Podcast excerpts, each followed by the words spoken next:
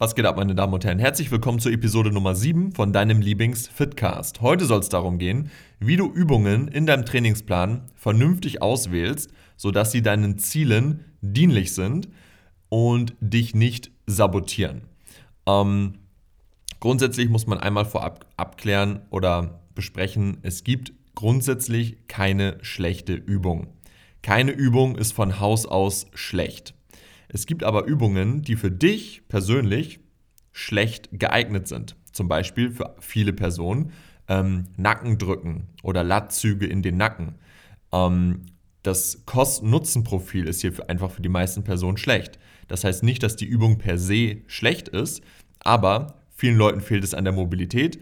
Dann kommen Schmerzen, dann kommt irgendwann eine Verletzung, der Reiz im Muskel ist nicht gut. Das disqualifiziert diese Übung für viele Personen. Und ähm, aus diesem Blickwinkel musst du im Prinzip jede Übung in deinem Plan anschauen. Keine Übung ist grundsätzlich böse oder schlecht, sondern wie kommst du mit dieser Übung zurecht?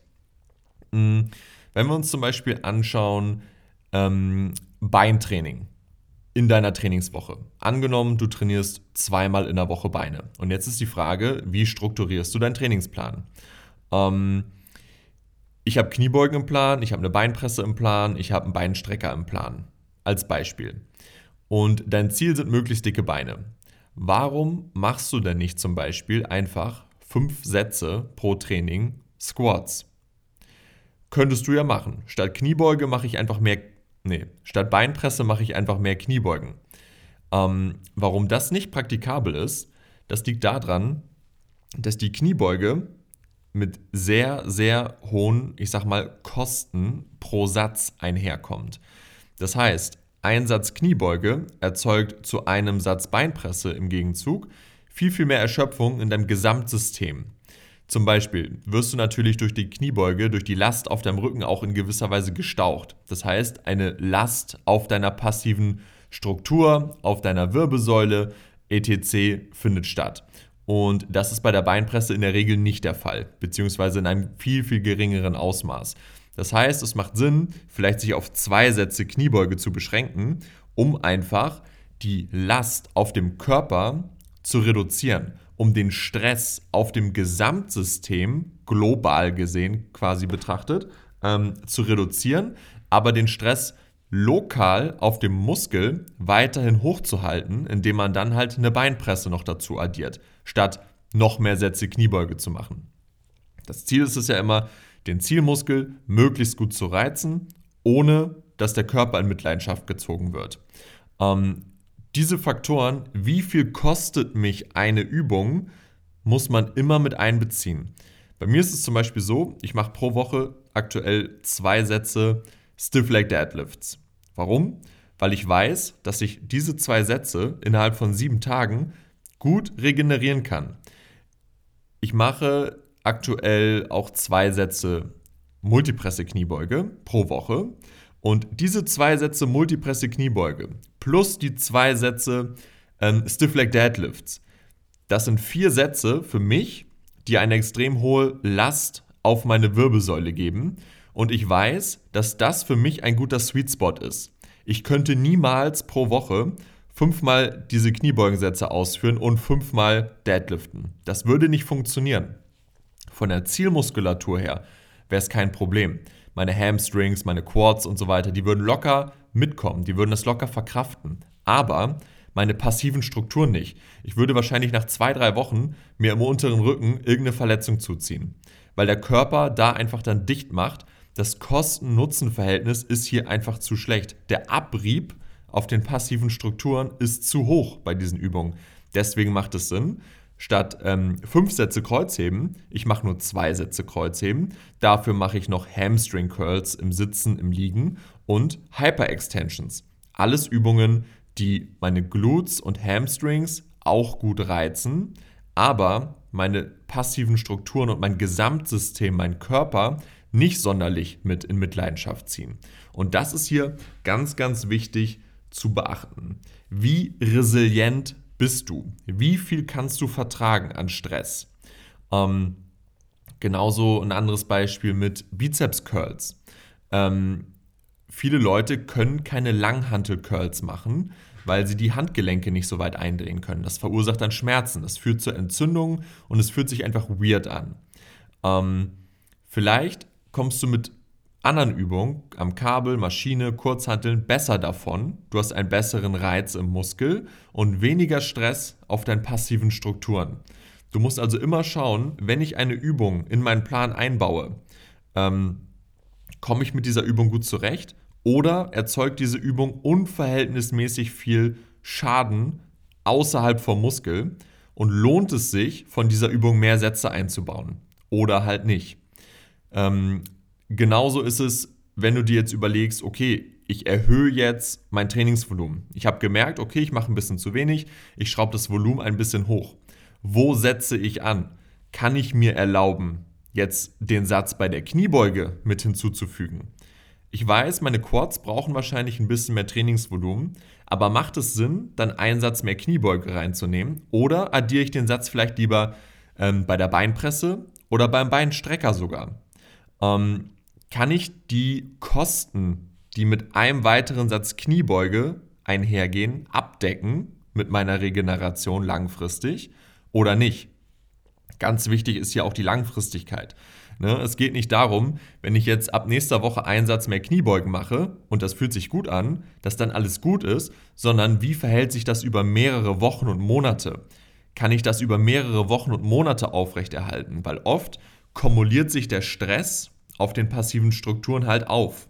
Das merkst du nach ein, zwei Wochen gar nicht. Ob sich das wirklich auszahlt, ob das nicht doch zu viel ist, das merkst du erst nach mehreren Wochen oder Monaten. Und dann kann es dann oft zu spät sein und zack, verletzt du dich oder irgendwas anderes tut weh oder du musst dein Training unterbrechen, wie auch immer. Deswegen, wenn du dir überlegst, ich mache jetzt hier ein bisschen mehr, überleg dir, bei welcher Übung es sinnvoll ist, wo du ein sehr, sehr, guten, sehr, sehr gutes Kosten-Nutzen-Verhältnis hast.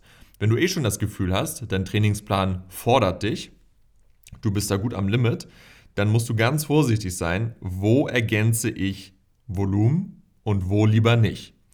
Wenn ich jetzt das Gefühl habe, meine Hamstrings brauchen noch ein bisschen extra Volumen, dann würde ich niemals auf die Idee kommen, bei meinem Kreuzheben noch einen Satz hinzuzufügen, sondern vielleicht lieber ähm, bei meinem sitzenden Beinbeuger äh, an der Maschine, weil da habe ich einfach viel, viel weniger Kosten und kann trotzdem einen vernünftigen Reiz setzen. Und das ist super, super wichtig zu beachten. Bei jeder Übung gibt es immer ein Kontraargument und ein Pro-Argument. Und die musst du kennen. Du musst quasi im Kopf haben, okay, die Übung wähle ich jetzt, dann zahle ich das dafür, den Preis zahle ich dafür, den Nutzen habe ich dafür. Das ist ja mit allem im Leben so. Ne? Alles hat ein Pro, alles hat ein Contra. Alles hat eine Folge sozusagen. Alles, was du machst, hat eine Folge. Alles, was du nicht machst, hat eine Folge. Und die musst du halt im Vorwege abwägen. Ähm, macht das Sinn in meinem Programm? Macht es Sinn von einem Regenerationsstandpunkt? Und ähm, wenn du das abgeklärt hast, dann kannst du im Prinzip genau sagen, ähm, welche Übung du jetzt austauschst und welche nicht. Dafür solltest du einfach ein Grundverständnis haben, ähm, wie viel Erschöpfung, wie viel Verschleiß erzeugt Übung X bei mir im Körper. Das ist sehr individuell. Ähm, manche Personen, die können so perfekt Knie beugen, dass sie da sehr, sehr wenig Stress tatsächlich auf ihren passiven Strukturen haben und wirklich fast ausschließlich mit den Quads arbeiten. Ähm, die Chance, dass du so eine Person bist, ist aber relativ gering. Deswegen musst du da wirklich immer genau hingucken, ähm, wie mache ich das, wie strukturiere ich meinen Plan, wie baue ich das auf, damit ich sinnvoll langfristig am Ball bleiben kann, ohne dass ich Probleme bekomme. Ja, dann können wir noch mal so einen kleinen extra Rant heute starten und zwar zum Thema Genetik. Das hat mich die letzten Tage auf Instagram so ein bisschen getriggert. Da habe ich viele Kommentare bekommen. Auch jetzt letztes Wochenende, da hat ja hier der Patrick Teutsch den Wettkampf gewonnen. Als, ich sag mal, Naturalathlet hat der ja, auf einem ungetesteten Wettkampf jede Klasse wegrasiert, jeden Typen wegrasiert und alles abgeräumt. Und ähm, da gibt es natürlich immer Personen, die dann so ein bisschen darauf empfindlich reagieren und das einfach nicht glauben können die das einfach nicht fassen können, dass ein Typ, der ungetestet ist, äh, nee, sorry, der getestet ist, auf einem ungetesteten Wettkampf ähm, alles abrasiert. Und dafür ist es immer ganz wichtig zu verstehen, wie gottverdammt wichtig Genetik in diesem Sport ist und was Genetik für einen Unterschied macht. Leute, die nicht so eine gute Genetik haben oder auch eine schlechte Arbeitsmoral haben, die können das oft nicht nachvollziehen. Ähm, ich will jetzt hier mich mal so ein bisschen als Beispiel nehmen, ohne jetzt hier irgendwie mich selbst zu loben oder was auch immer. Ähm, aber ich würde von mir behaupten, dass ich eine relativ gute Genetik habe, zum Beispiel. Woran habe ich das gemerkt? Damals in der Schule, als ich angefangen habe mit meinem Kollegen zusammen, ähm, wir haben im Prinzip dasselbe gemacht. Ähm, wir waren zwei, dreimal in der Woche beim Sport. Die Ernährung war so lala bis non-existing im Prinzip. Und ähm, was dann passiert ist, nach kürzester Zeit, ich habe einfach viel, viel schneller Fortschritte gemacht, obwohl alles nicht optimal gelaufen ist. Training, Ernährung. Trotzdem ähm, konnte ich mich so wahnsinnig schnell steigern im Verhältnis zu meinem Kollegen, ähm, dass ich da schon gemerkt habe, okay, hier läuft jetzt irgendwas anders. Und so ging es dann natürlich die nächsten Jahre weiter. Also mit 18 in der Oberstufe, da bin ich dann mit einem 45er Arm und 100 Kilo rumgelaufen. Und ähm, Training und Ernährung war eigentlich für den Arsch. Und wenn man sich das vor Augen führt und dann im Gegenzug sich Leute anschaut, die vielleicht zehn Jahre lang alles reinbuttern, alles perfekt machen und nicht so stark sind, nicht so einen fetten Arm hatten zu dem Zeitpunkt, ähm, wie ich mit 18 hatte, nach eineinhalb Jahren Training im Prinzip, wo ich alles falsch gemacht habe, das zeigt halt, wie stark dieser genetische Einfluss ist, wie stark die genetische Komponente ist. Und das unterschätzen viele Leute massiv. Wenn man selber, ich sag mal, eine durchschnittliche Genetik hat oder vielleicht sogar unterdurchschnittlich, dann ist es fast nicht nachvollziehbar, was andere Leute erreichen können. Ähm, ich habe auch einen sehr guten Kollegen und ähm, der macht auch schon seit über zehn Jahren Sport, auch sehr konsequent, Ernährung, Training, alles läuft. Und ähm, der ist jetzt nicht so weit wie ich damals mit 18, obwohl der seit zehn Jahren alles on fleek macht. Ähm, und dem kannst du nicht erzählen, also wenn es jetzt nicht mein Kollege wäre, ähm, da kann ich das einfach. So, kleine Unterbrechung, wo waren wir stehen geblieben? Ähm, es ging um Genetik. Und zwar, wenn jemand eine sehr, sehr gute Genetik hat, dann muss man einfach davon ausgehen, dass Leute, die eine schlechte Genetik haben, das nur schwierig von außen beurteilen können oder nachvollziehen können. Ähm, das ist dann einfach oft unglaubwürdig bzw. unfassbar nicht nachvollziehbar. Weil man selber hat natürlich nur den Bezug zu sich und kann es einfach nicht verstehen, wenn man selber seit zehn Jahren alles reingibt, ähm, was auf der anderen Seite möglich ist. Und ich versuche da immer das Mindset zu haben, wenn ich jemanden sehe, der krasser ist als ich, ähm, und der sagt, er ist netti, dann habe ich immer erstmal das Mindset, okay, der ist wirklich netti. Außer der wiegt jetzt irgendwie 120 Kilo und sieht aus wie Markus Rühl, ähm, dann gehe ich immer davon aus, dass die Person mir erstmal die Wahrheit sagt. Warum? Warum auch nicht? Also ich gehe immer erstmal davon aus, dass diese Person besser ist als ich, smarter ist als ich, härter trainiert als ich und nicht irgendeinen Shortcut genommen hat, um dorthin zu kommen, wo er jetzt gerade steht. Und ich glaube, das ist ein Mindset, ähm, was viele Leute ganz gut mal übernehmen könnten. Die Annahme, dass Person X im Internet härter arbeitet, smarter arbeitet, länger trainiert, eine bessere Genetik hat. Bevor man mit einem Finger auf Person XYZ zeigt und sagt, der hat nur gestopft und hat sich das alles quasi erstunken und erlogen und ercheatet. Ähm, ja, das ist vor allem auch nur im Kraftsport so, finde ich. Ähm, wenn man sich jetzt mal überlegt, Basketball oder allgemein ein Mensch, der zwei Meter groß ist, ist schon relativ selten. Dann gibt es Leute, die sind zwei Meter zehn groß, noch deutlich seltener. Dann gibt es wahrscheinlich noch Leute, die sind zwei Meter zwanzig groß, ultra selten. Und vielleicht gibt es hier und da auch sogar mal welche, die sind 2,30 Meter oder noch größer. Das ist dann vielleicht einer in einer Million. Ich weiß es nicht genau. Aber ihr wisst, was ich meine. Wenn man jemanden sieht, der 2,30 Meter ist, der ist so weit ab von der Norm, aber niemand würde auf die Idee kommen und zu sagen, boah, der muss jetzt irgendwie cheaten, der betrügt, der ist 2,30 Meter. Aber nee, das ist einfach die Genetik, die so fernab von der Norm ist, und genauso ist es im Kraftsport auch. Es gibt einfach Leute, die sind so fernab von der Norm, dass es einfach crazy aussieht. Und nur im Kraftsport kommt halt immer diese Stoffdiskussion sofort auf. Wahrscheinlich, weil es halt auch in dem Sport, ähm, ich sag mal, gang und gäbe ist, dass viele Leute stoffen so, keine Frage. Aber dennoch sollte man nie vergessen, was möglich ist. Es gibt genetische Ausreißer in jedem Bereich und das ist nicht nur die Körpergröße oder die Geschwindigkeit oder was auch immer, sondern halt auch die Fähigkeit, Kraft aufzubauen, die Fähigkeit, Muskeln aufzubauen. Und daher wäre ich immer sehr, sehr vorsichtig, bevor ich mit dem Finger auf jemanden zeige und dem Stoffkonsum unterstelle, ähm, weil der einfach ultra krass aussieht. Ich würde immer davon ausgehen, ich selber bin ein Niemand und es gibt da draußen immer Leute, die krasser sind. Immer. Es gibt immer jemand, der krasser ist. Ich bin nur irgendein Typ aus Hamburg, der ein bisschen trainiert. So. Aber da draußen gibt es vielleicht Leute, die trainieren doppelt so lang, haben viel, viel bessere Genetik. Ähm, es gibt immer jemanden, der krasser ist.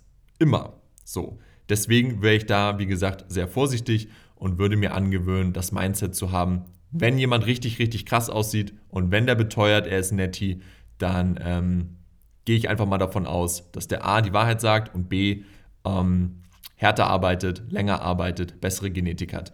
Vor allem heutzutage, finde ich, zählen auch diese ganzen Argumente nicht mehr von wegen Sponsoren oder Kunden oder was auch immer.